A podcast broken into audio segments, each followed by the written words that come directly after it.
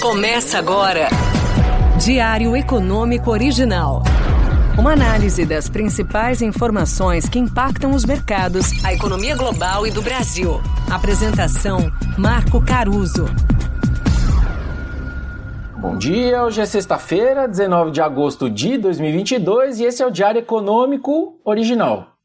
E sendo sexta, vale a pena dar uma prévia do que nos espera semana que vem, mas antes eu quero dar uma recapitulada sobre a quinta.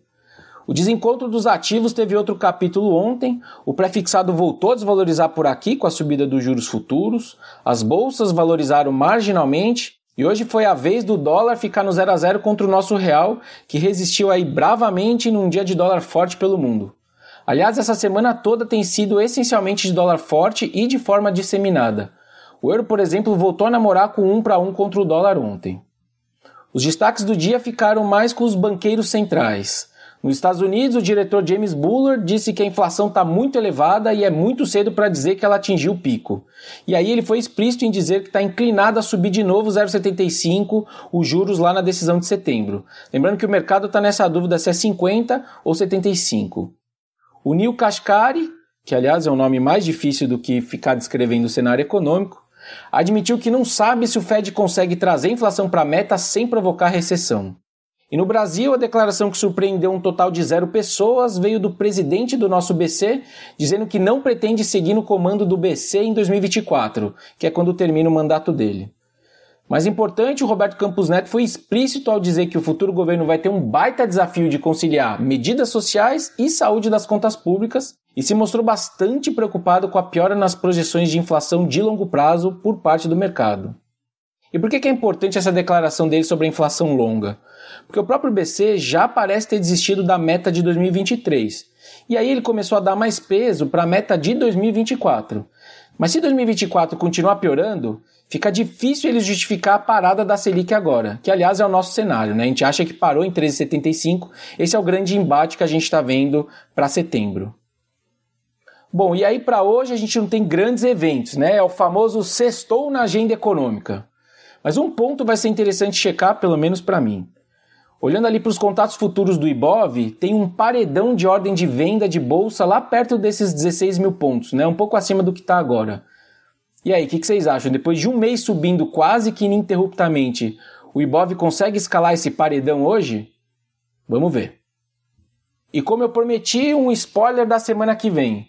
No Brasil, a famigerada prévia do IPCA de agosto, ou IPCA 15 para os mais íntimos, sai na quarta, dia 24. Deveria ser o número mensal mais baixo do ano da nossa inflação, porque vai pegar em cheio todos os cortes de impostos que o governo fez. E aí, finalmente, a inflação anual deve voltar para um dígito, na casa dos 9 e alguma coisa. Ainda aqui, o mercado de trabalho vai trazer uma notícia positiva de novo, com quase 250 mil postos formais criados no mês de julho. E aí aqui vale um parênteses, né? Lá na área econômica do original, a gente tem se perguntado todo mês de onde vem essa baita recuperação do emprego aqui no Brasil, que está sendo muito mais rápida do que crises passadas nossas. E aí, tirando alguns argumentos mais óbvios, eu queria deixar uma dúvida no ar, que é uma dúvida que eu tenho. Será que a reforma trabalhista que foi aprovada lá em 2017 já não está surtindo um efeito positivo no emprego? Não sei, é difícil provar, mas se for por aí, é ponto para boa teoria econômica. Lá fora, para ficar com um evento só da próxima semana, os economistas e os aficionados por economia, ou seja, só os economistas, vão acompanhar com atenção o simpósio anual de Jackson Hole promovido pelo Fed.